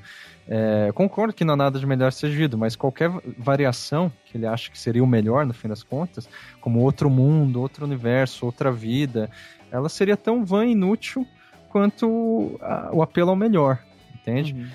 Então, assim, é, é, para ser mais é, claro no que eu estou dizendo, é, daí eu vou recorrer novamente ao Machado de Assis. Eu acho que a gente pode pensar é, ao redor dele, assim. O Machado de Assis, ele foi, assim, por mais de um século depois que ele morreu, é, criticado, criticado, enfim, interpretado como um pessimista, na esteira de Schopenhauer, né? E, na verdade, é, eu concordo com o Rogério, inclusive ele lançou um livro novo aí, né, do Machado de Assis. Já, já lançou? Que... Já lançou? Já lançou, já lançou. Legal. E, inclusive, a gente faz um programa a respeito, de repente. É, que ele vai dizer que, assim, o Machado de Assis é trágico e isso não é a mesma coisa que pessimismo. No caso de Schopenhauer, né? É, ou seja, a, por exemplo, o conto tem um conto chamado Noite de Almirante. Noite do Almirante, alguma coisa assim que é bem curtinho e dá pra gente entender.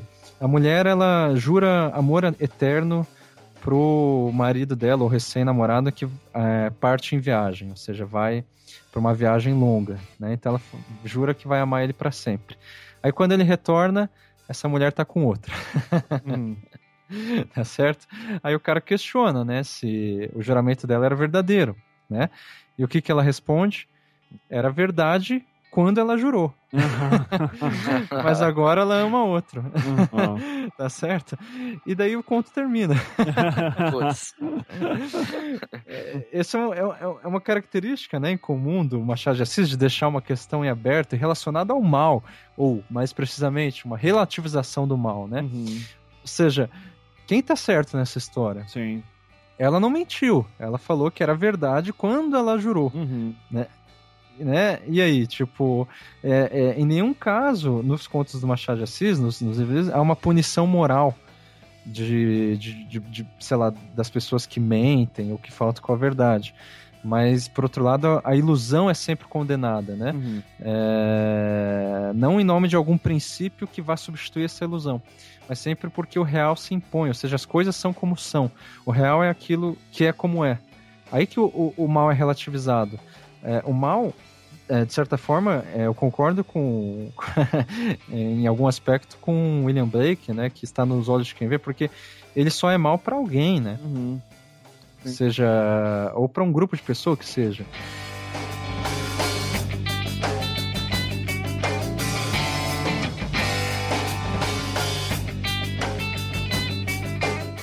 Eu, eu, vejo semelhança na questão do Blake, porque o. Daí, de novo, né? Porque eu gosto do Blake, que o Blake chega num ponto em que ele vai ter que montar uma, uma teogonia própria, né? para poder explicar as coisas que ele quer. Uh, então Sim. ele vai criar todos lá aqueles deuses dele, o Los, é, o, o, Tarmas, enfim, o uh, Urtona, porque é, é, ele diz assim, eu não, eu não consigo explicar uma noção tão plural de, do mal eu tô fazendo, falando, fazendo esse comentário para jogar uma pro Alex depois aqui, né? Uh, uhum. Mas de, de que, assim, ele não consegue explicar essa pluralidade do mal, desse mal que fica andando para todos os lados, e principalmente tá no, naquele que vê, é, dentro de uma lógica é, monoteísta, né? Uh, porque para ele, sempre que você vai ter essa figura do, de Deus, por exemplo, você vai ter uh, uma noção de verdade pura, né? De, de bondade absoluta. E, e, ele diz, não, isso aí a gente, a gente, talvez seria mais interessante a gente pensar num modelo uh, politeísta, né? De um, um, modelo pagão, no caso.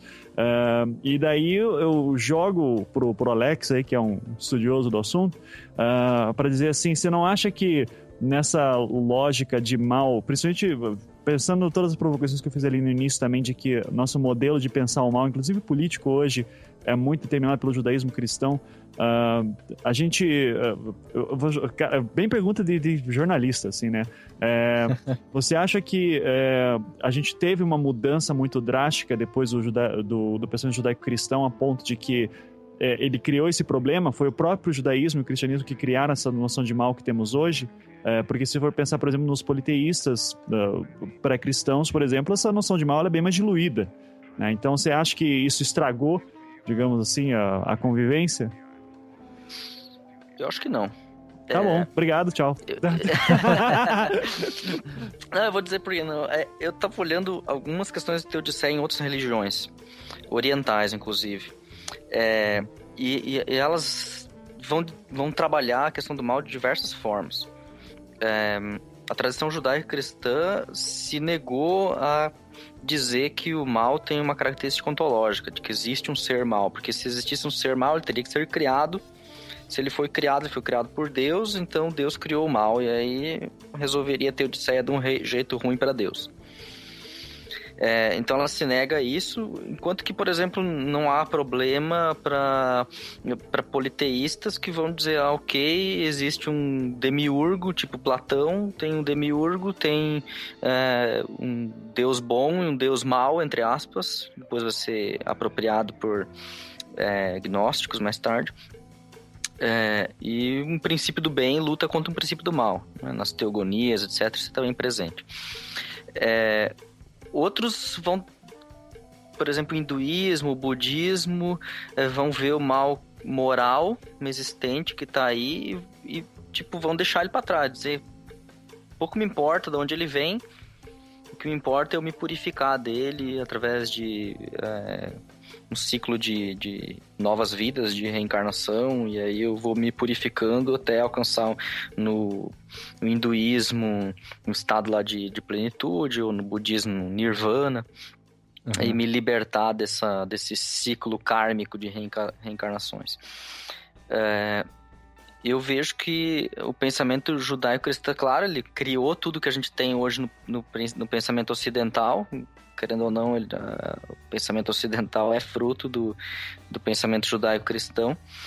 É, mas eu acho que ao evitar de, de dizer, ah, o, o mal tem sua origem numa divindade, o mal tem sua origem num ser, e ao não localizar esse mal lá, ou deixar a gente livre para é, para agir, ou livre para não se preocupar com esse assunto, a gente te- cria um espaço de ação muito grande para o ser humano. E aí por isso a gente pode ter essa diversidade de pensamentos.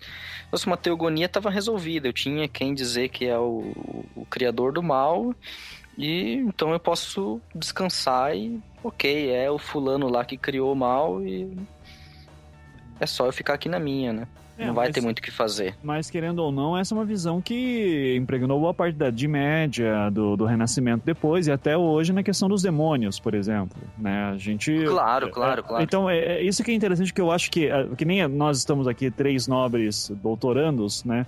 O, que, tipo assim, estamos no, no, nos nossos tronos intelectuais aqui, pensando mal de várias maneiras, é, mas querendo. Não passando fome. É, não passando fome, etc. Mas no É, fim das contas, eu, o Bando que de eu, coxinha. é banda de coxinha. Mas o que eu mais vejo é ah, essa noção, inclusive, tanto no campo religioso quanto fora eh, dele, ah, de que existe um mal absoluto em algum lugar, sabe? É, parece que.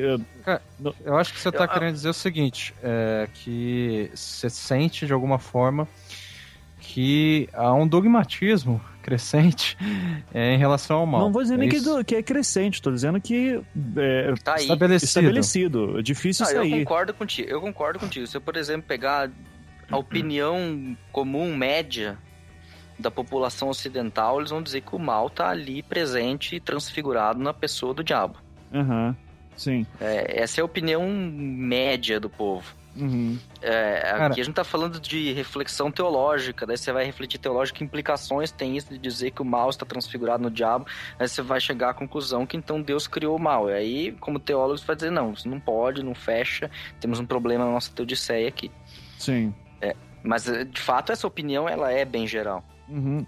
É, Não, eu acho que ninguém se. Assim, a maior parte das pessoas não se preocupam com Teodiceia. Quer dizer, ah, não. é, elas não, vão se lógico que questionar. É, elas não vão se questionar é, qual que é a origem do É, mal tipo, e chegar meu, nessa meu filho tá contradição. possuído pelo capeta porque, sei lá, ele tá usando droga. Resolve. Porque Deus Vai lá, quis. É, pastor resolve, né? É, pastor. é, Assim, padre resolve. Isso. Sei lá, Então, pai de é- santo resolve, assim vai. Isso. exatamente. Mas ah, eu acho, inclusive, que a maior parte das pessoas são mais imediatistas, só que de- eu acho isso de uma maneira, sabe, não tô falando de maneira pejorativa, porque elas veem o mal e querem resolver. Não querem saber se é do, do capeta Aham, ou se é uma aprovação de Deus, entendeu? aham. É, mesmo sendo elas religiosas. Ou vai ser do capital, do grande capital, o problema. Que seja, então. aham. E depois de resolver, isso é uma hipótese minha, né? Aí sim que elas vão encontrar justificativas e causas. Uhum. Tá entendendo? Tipo, elas. é, é, geralmente assim, ah, sofreu um acidente, o filho, e agora? Entendeu? Que- Vão pro hospital e tal. Ah, daí depois que o filho se curou, você vai falar pra ele: ah, tá vendo? Isso foi uma aprovação, pra ver se você tinha fé. Uhum. E, e- ou Essa é uma lá. das interpretações possíveis do para quê, né? Da Não, pergunta então, mas isso, para isso quê, né? eu, eu tô dizendo que é, me parece que é, digamos, a dinâmica comum é, dos, cris- dos cristãos, não, mas da, dos crentes em geral, dos religiosos. Uhum. É, eu acho que eles não pensam antes das coisas acontecerem numa lógica, sei lá, é, cabalística de que está para acontecer um acidente, entendeu? as coisas, as pessoas vão vivendo. E eu acho isso extremamente interessante, sabe? Porque eu acho que a religiosidade hoje, assim como a política, eu concordo com o Ivan é, que há um dogmatismo, quer dizer, ao menos aparente, tá certo? Porque, ah, é, é, enfim, as- a- os valores estão de fato mudando e tudo mais. É, pelo menos não exatamente mudando, mas as mudanças se tornam mais acessíveis e difundidas, né, por questão de mídia e tudo mais. Ah, e daí, assim, sem uma resposta à altura, você lança a mão. Eu vi esses dias, vejam vocês, é, um programa da Globo chamado Na Moral, Ei, beleza. que era de 50 anos, alguma coisa assim, e tinha o nosso querido Silas Malafaia. Silas Malafaia. Ei, maravilha. Que bom que eu perdi isso. Então, Na Alemanha não fo- passa as coisas, né? Não passa, não passa. Não passa o mal. o mal, mal, o mal está, está longe. Na, tá na É. Globo o mal, né? Claro. Exatamente, exatamente. E, e veja, ah, o, o Sila- é, ao mesmo tempo, isso que eu achei interessante, tinha uma família lá que eles não sei qual critério que eles selecionaram e que estavam assistindo ali Critério o. de, tipo que dá mais audiência, basicamente. É, Óbvio. é, então, obviamente eles tentaram pegar al- alguma família de- com o mínimo de representatividade, né? Aham. Ah, e daí, assim, eles aplaudiam tudo que o Malafaia dizia. Aí o, o, o, o, o Bial lá, ele falava assim, tá, mas o que, que vocês acham de é, beijo gay na novela, por exemplo? Aí eles falavam, ah, não gosto, mas vocês assistem e tal, vocês já se, é, já se afetaram por algum personagem, já se afetaram no sentido, já, já é, adquiriram carinho por algum personagem gay?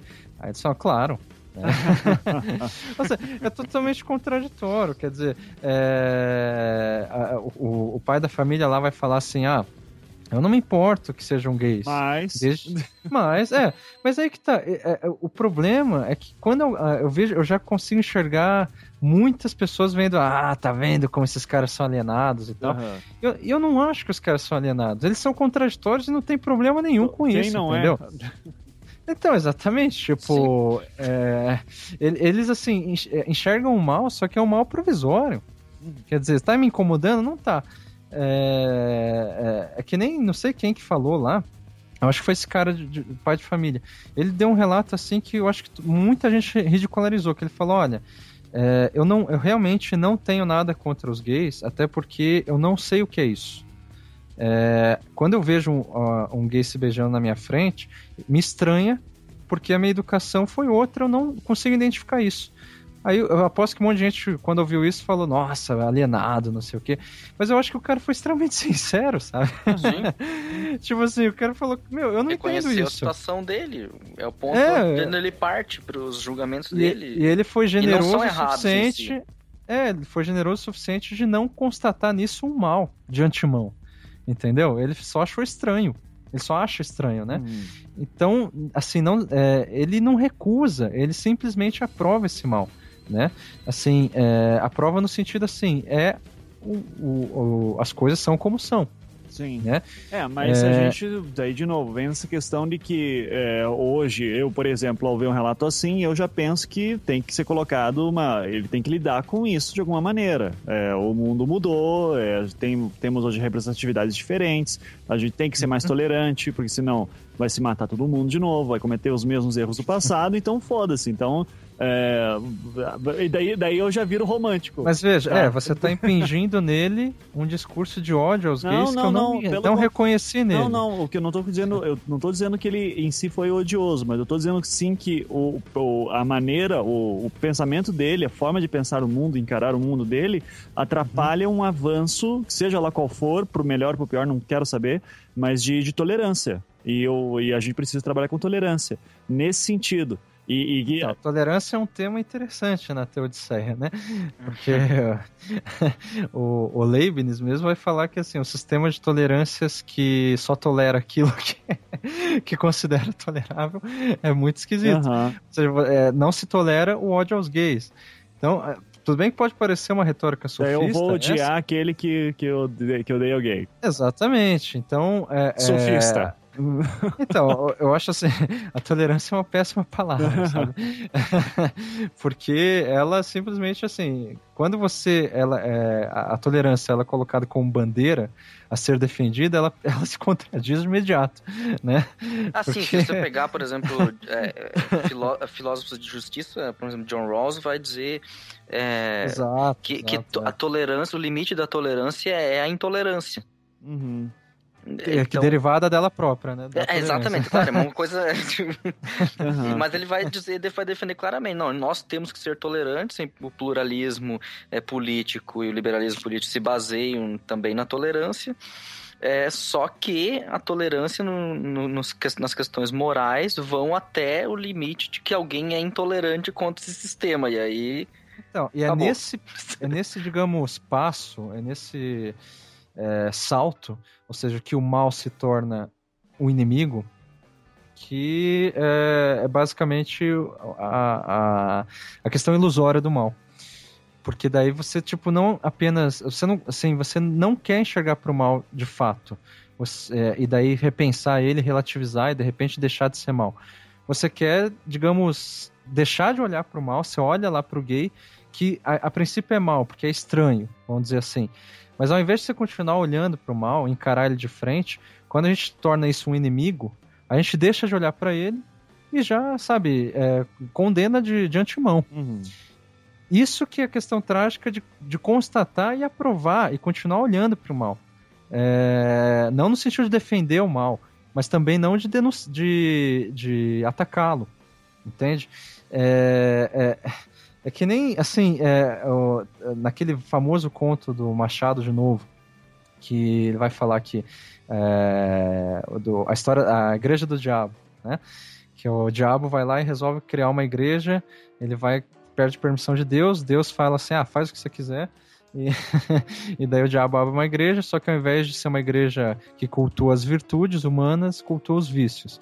Aí os- os- o- essa igreja se torna extremamente popular, ela se torna a igreja predominante acima da igreja de Deus, e daí com o tempo o diabo começa a descobrir que os seus fiéis, assim, é, no meio de tantos vícios e corrupção e tudo mais que ele prega, né?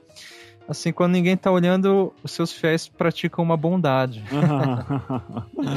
praticam um ato de piedade, uma compaixão ou outra e tal, mas assim, escondido. É o pecado da igreja do diabo, né? Aham. Aí o diabo vai tirar a satisfação com Deus, perguntando se Deus está interferindo nisso e tal, e Deus fala assim: não. Isso aí é o ser humano, meu amigo. Ou seja, a questão é assim: isso é uma moral, digamos, machadiana. Por trás de todas as, as virtudes escondem vícios. Uhum. Então, e, por, e por trás de todos os vícios há virtudes. Aí que o mal é relativizado. Só que isso não significa que, ah, é, eu tô passando fome, isso não é o mal. Não, isso é o mal. Como eu disse, deve ser combatido e tal.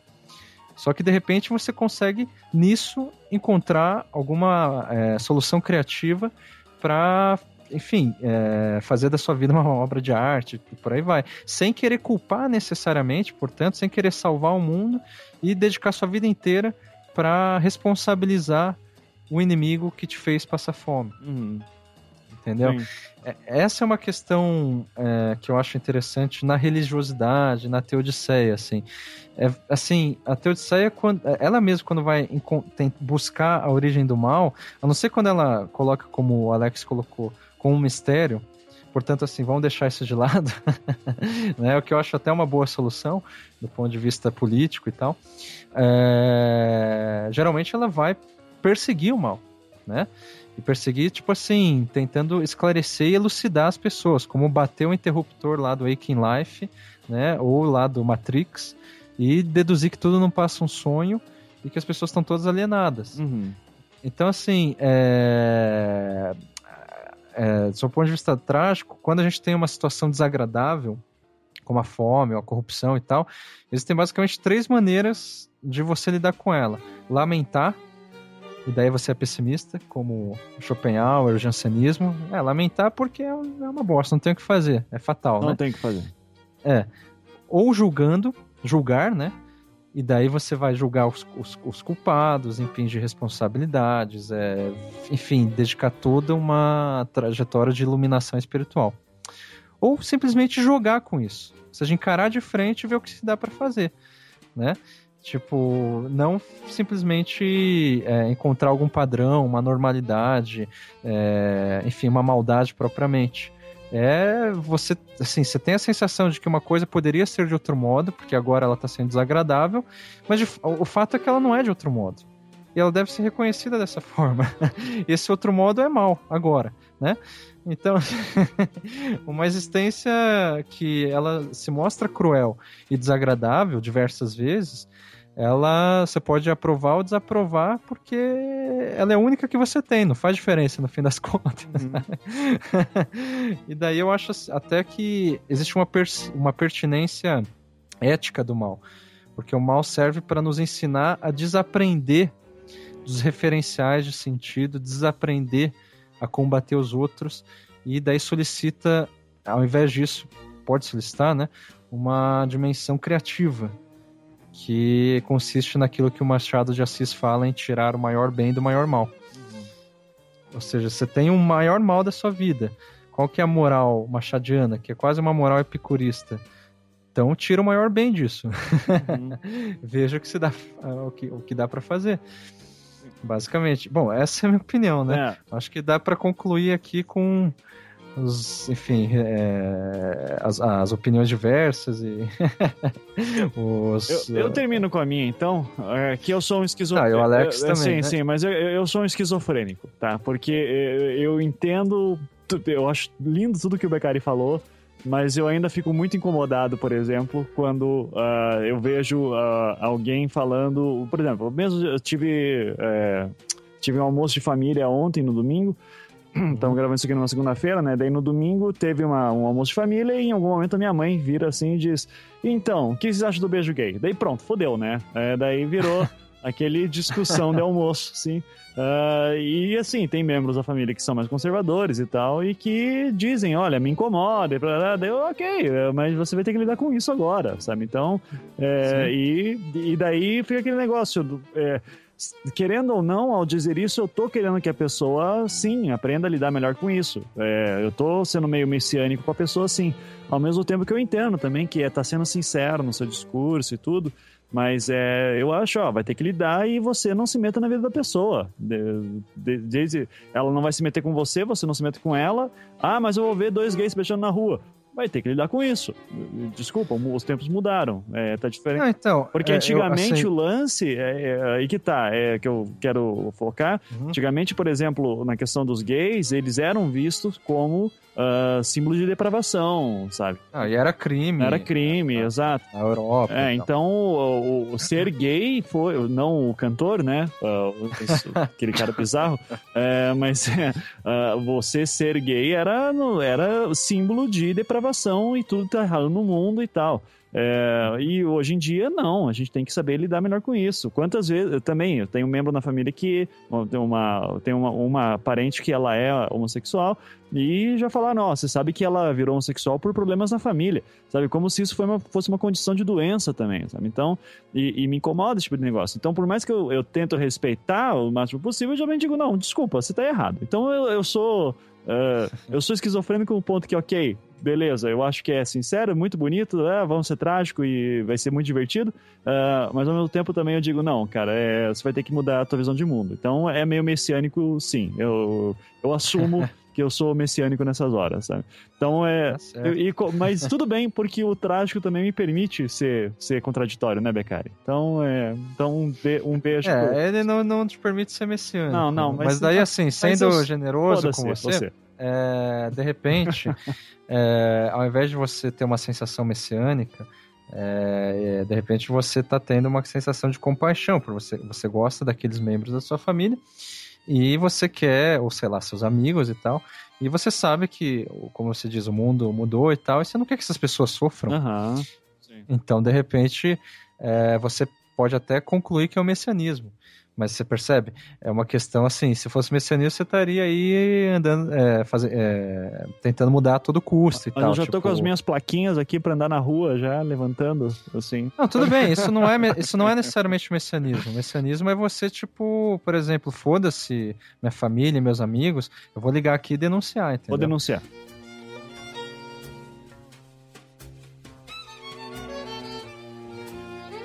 Vou denunciar porque, é, porque assim, apesar de ser meu amigo, apesar de ser minha esposa, apesar de ser meu pai, é, eu quero salvar o mundo. Uhum, Entendeu? Aí você tem que ver o que, que é. Mas se for também esse caso, foda-se, né? Eu acho legal também. Ótimo. Mas se todo mundo fosse trágico, ia ser um saco. É, tá certo. É. E aí, Alex?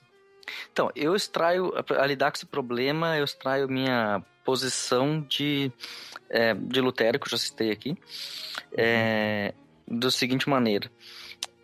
Ele faz uma. Ele aponta três caminhos possíveis. Um caminho possível seria é, de uma militância ativa, um messianismo. Ah, eu vou lá, eu vou me pôr contra essa situação, eu vou lutar contra ela, eu vou denunciar o parente lá que é, é preconceituoso, etc., ou que apregou a violência, ou sei lá o quê. A outra via seria a de uma passividade, é, esperando que o mal caia na minha cabeça. A Dilma? Dilma. Muita gente ouviu isso, não fui só eu. É. Tamo junto. tá bom. Mas essa passividade é no sentido de não fazer nada ou no sentido de não ser violento e conversar? Não, na, a crítica de Lutero vai mais no sentido daqueles que refletem, não refletem, refletem, refletem, avaliam, enxergam o problema, conseguem ver tudo e não fazem nada. Uhum. É, é, é, o problema dele era com os monges. Que escreviam tratados gigantescos sobre o mal da sociedade e tudo mais e nada faziam. Uhum. É, e, ele, e o outro lado, quanto os práticos, era o pessoal que, é, então tá, o jeito é tocar fogo nas igrejas e tentar matar o Papa e sei lá o que, né? Uhum. E, é. promover o escambau, né? Sim. Ele, tent, ele tentou indicar um caminho do meio, e eu sempre tenho, tento a ser assim também, buscar um caminho do meio, um caminho de conciliação, é, onde eu me enxergo como uma pessoa cheia de falhas e cheia de mal, que foi agraciada e que recebeu tudo sem merecimento ou sem sem ter feito por merecer aquilo. Eu, eu sou meio contra a ideia de é, é, de uma meritocracia, pelo menos com relação a Deus, eu sou totalmente contra. Uhum. É, de que eu recebo a paga daquilo que eu fiz ou daquilo que eu mereci.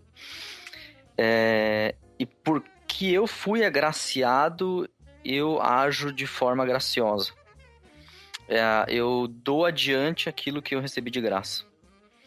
É, então eu compartilho do, do, do passivo, do pessoal que tem uma ética de passividade, eu compartilho com eles é, a análise que eles fazem na sociedade. eu compartilho com o pessoal que é do, do ativismo de que alguma coisa precisa ser feita, mas eu não faço nem do meu excesso de meditar, nem do meu excesso de agir o, o, o meu foco, uh, mas do me envolver é, de forma sem procurar interesse próprio, sem procurar algo que é para mim mesmo, é, porque eu também não recebi aquilo que eu merecia, né? Porque eu sei que também eu faço mal. É, então eu tento aceitar o que o, como o outro vive, como o outro pensa e como o outro age, mesmo que eu não venha concordar com ele. E de certa forma tem um pouco de messianismo aí no meio, né? Porque eu gostaria que as coisas fossem diferentes, fossem melhores. É, mas eu não tento isso pelo, pelo meio do, é, da imposição ou pelo, é, pela doutrinação, mas é, simplesmente pela atitude. Eu vou agir de forma diferente com ele, espero que ele veja isso em mim e sei lá, se ele quiser repetir, fazer o que eu faço, bom, se não, paciência. Vou aceitar. Sim. Esse, essa conduta exemplar, no sentido de dar exemplo, ela é próxima da Companhia de Jesus, né? Tirando os pressupostos, claro. Claro. É, protestante. É, e isso eu acho muito foda. Eu, eu fico extremamente. Eu, particularmente, fiquei feliz de ver o, o, o, novo Papa aí, que é o primeiro da Companhia de Jesus, que os jesuítas é uma, é uma ordem extremamente antiga, tá certo? É, uhum. Pelo menos desde a Idade Média e que, claro, fazia é parte do princípio deles, inclusive seguindo essa lógica que você estava falando, embora seja do, é, protestante, faz, faz parte do, do, princípio deles não ter é, não ocupar cargos políticos, uhum. né? porque é uma, uma questão de conciliação e os cargos políticos eles sempre souberam, por assim dizer, que a conciliação nem sempre é, é, é, é possível, tá certo? Uhum. E daí eu vejo que, assim, a, a, no estado da igreja e tal, o Papa Francisco, é, inclusive nas, nas declarações dele sobre gays, né, e homossexuais, ele foi extremamente sensato, né? Extremamente uhum. sensato. É, ele diminui a igreja no sentido, no sentido positivo, na minha opinião, assim, de falar, ó a, a igreja é um simplesmente um, um, quase um bando de gente velha, tá?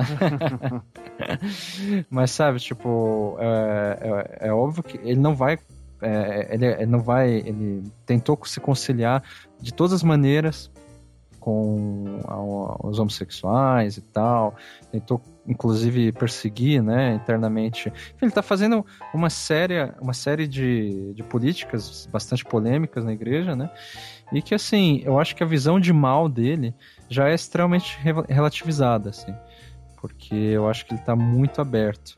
Mas isso também porque eu tenho certa simpatia pra, pela companhia de e Jesus. E não à assim. toa tá deixando muita gente puta, né? Por quê? Ah, Não, com certeza, esse, né? Não, porque, cara... O, Ah, e- o Papa, o Papa tá deixando muita Ah, gente tá. puta porque o, a ala conservadora da igreja ainda é forte, né, cara? Então, Não, sem dúvida, sem dúvida. Então- é, de- principalmente depois de um Ratzinger, É, né, um Heideggeriano. é, o Ratzinger foi o máximo ali que teve do, É. do conservadorismo, né? Mas vamos, vamos ver ali. Eu tô. Eu, acho muito. Falando, pra terminar essa discussão de mal, eu acho. Aham. Eu, eu, eu admiro muito as pessoas que conseguem colocar mal bem localizado numa coisa tipo nova ordem mundial, essas coisas, sabe? Cara, eu não admiro. Não, não, não, eu acho muito legal, cara, porque é, esses dias eu entrei num looping de vídeos, eu não sei como é que eu cheguei nesse nível no, no YouTube, É. é, de caras que diziam que é, o Vaticano encontrou um- uma terra paralela é, da, que fica atrás do Putz. Sol e que o Vaticano encontrou isso no, no- no- com o, o telescópio dele chamado Lucifer e, e- Caraca. e que a qualquer momento o Papa ia fazer um pronunciamento que existe vida inteligente fora da Terra Hum. e que por causa disso a nova ordem mundial ia assassinar ele. Cara, É- É o grande código, eu acho né? muito louco, cara. Tipo, Hum. tipo, gente, parabéns. Vocês estão vocês estão conseguindo juntar coisas assim que nem Hollywood precisa aprender, viu, com vocês. É, é Caraca, nem Olavo de Carvalho tá chegando lá. nem, nem Olavo, nem Olavo. Parabéns. Então, tá bom, gente. Querem fazer mais alguma consideração? Podemos fechar. Sim, fecha, pelo amor de Deus, que eu preciso ir no banheiro. Eu, Ok. eu tenho que parar de beber enquanto eu tô gravando. Tá? Boa. Gente, obrigado. Eu acho que foi novamente um- uma boa discussão que se espera aqui no Não Obstante, que é justamente chegar a lugar nenhum, óbvio. Sim. É, esse é um princípio dogmático que a gente mantém aqui, mas que eu acho que a grande ideia é, levar, é levantar discussão e, e criar novas, novos debates, novos inimigos, novos maus. né? A internet tá aí pra isso, tá certo? então todos digam tchau. Valeu, tchau. Tchau. Valeu, tchau, tchau.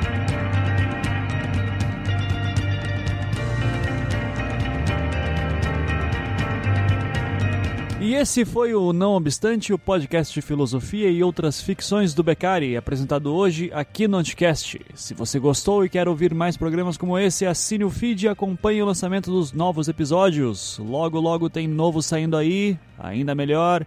E dependendo da meta que a gente atingir lá no Patreon, o Não Obstante vira semanal. Corre lá!